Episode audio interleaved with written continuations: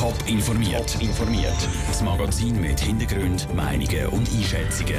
Jetzt auf Radio Top. Warum der Zürcher Kantonsrat Filmförderinitiativen ablehnt und woher das Fleisch auf dem Teller am Mittag ist, das sind zwei von den Themen im Top informiert. Im Studio ist der Peter Hanselmann. Mein Name ist Eugen oder die Herbstzeitlosen oder die göttliche Ordnung. Das sind nur drei von vielen Schweizer Filmen. So Filmprojekte werden vielfach vom Kanton Zürich unterstützt und Zürich ist so eine richtige Metropole für Schweizer Filmschaffende. Und darum wird die Initiative für Förderung von Film- und Medienschaffenden auch ein separates Gesetz im Kanton Zürich für die Filmförderung.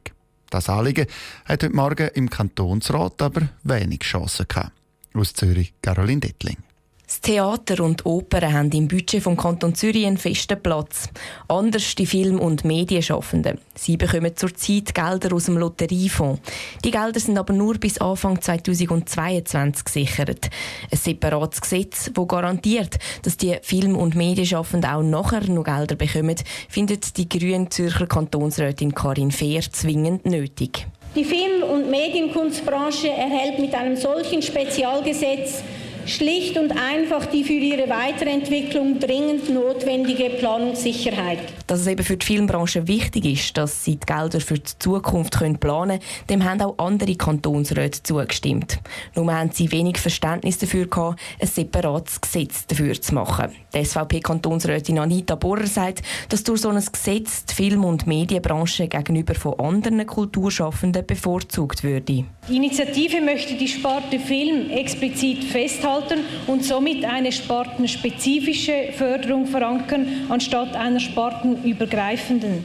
Dieser Meinung sind auch viele andere Kantonsräte gewesen, unter anderem der GLP-Kantonsrat Christoph Ziegler. Er ist dafür, dass die Finanzierung der Kultursparten aber grundsätzlich nochmal überdenkt wird.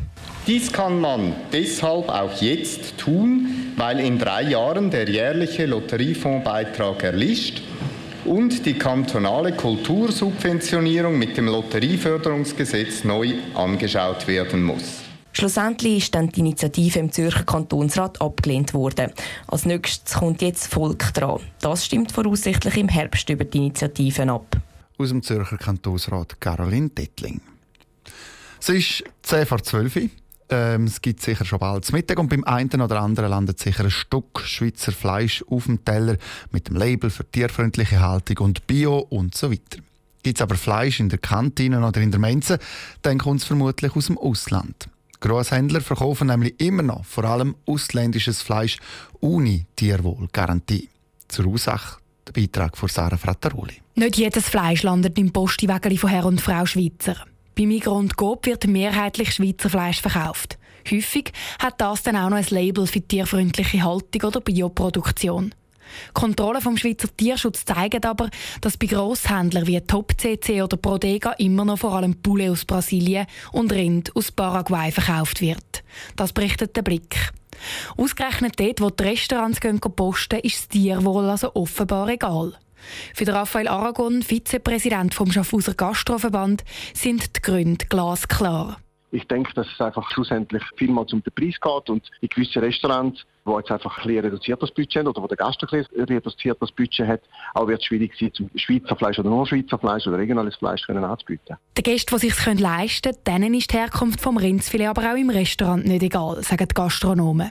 Wenn das Fleisch auf der Karte als Schweizer Fleisch ausgewiesen ist, wollen dann Haufen Kunden sogar ganz genau wissen, von welchem Bauernhof das es kommt. Darum lassen immer mehr Restaurants die Grosshändler ganz aus. Sie kaufen das Fleisch direkt beim Dorfmetzger oder einem lokalen Bauernhof. Zu denen gehört zum Beispiel der Rudi Bartel, Wirt im Restaurant Krone zu Balterswil und Präsident vom Gastroverband Thurgau. Ein gutes Stück Fleisch vom Bauer nebenan ist, zahlt der Gast auch dementsprechend mehr. Weil sie sagen auch, will ich jetzt da ein Antenkopf von Brasilien oder eins von Uruguay, wenn du eins vom Nachbar hast. Die Gastroverbände wollen den Direkthandel zwischen Bauern und Restaurants noch stärker fördern. In rund zwei Monaten kommt es darum zu einem Treffen zwischen dem Bauernverband und den Gastronomen. So wollen die Restaurantbetreiber ein billigen Importfleisch von den Grosshändlern den Wind aus den Segeln nehmen. Der Beitrag von Sarah Frattaroli. Das günstige Auslandfleisch der Grosshändler kaufen vor allem die Betriebe, die massenhaft billige Menüs verkaufen, also zum Beispiel Kantinen von Schulen, Altersheimen oder auch Firmen. Für die absolute Traumwohnung verzichten Schweizer gern auf anders. Sie sperren zum Beispiel schon in jungen Jahren Geld, um sich dann den Wohntraum auch mal zu erfüllen. Bei vielen ist das ein kleines Einfamilienhäuschen am Stadtrand oder auf dem Land. Die Leute ziehen jetzt nämlich laut der Wohntraumstudie von Money Park und allegasa.ch wieder mehr aufs Land. Das überrascht Experten. Michel Eckimann. Noch vor ein paar Jahren war eine kleine Wohnung mitten in der Stadt für viele ein Traum. Das hat sich jetzt geändert. Die Leute gehen lieber aus den Zentren raus ins Grüne. Das erstaunt der Direktor vom Schweizerischen Hauseigentümerverband, Ansgar Gmür. Wir sind immer noch im anderen Trend drin, dass also mehr in die Stadt hinein Aber ich denke, das hat damit zu tun, dass die Wohnungen in der Agglomeration auch günstiger werden. Weiter sieht er als Grund, dass man heutzutage viel einfacher mit dem Bus oder mit dem Zug in die Stadt kommt. Der Linneo De Vecchi, ein Experte für Wohnbedürfnis vor Fachhochschule St. Gallen, sieht einen weiteren Grund, der für das Land spricht. Ganz grundsätzlich kann es auch sein, dass die zunehmenden Verdichtungstendenzen in der Aglo auch stärker zu einem Wunsch, wieder zu dem Wunsch führen, wieder können noch mehr aufs Land zu ziehen, wo es eben nicht so dicht ist. Also mehr Platz für sich selber oder auch für die Familie. Der Architekturprofessor Stefan Kurat von ZHW glaubt, dass Barnen Leute einfach auch das Geld fehlt für eine Wohnung in der Stadt und sie sich darum fürs Land müssen entscheiden Die haben einfach mehr Möglichkeiten wahrscheinlich in der Wohnungswahl.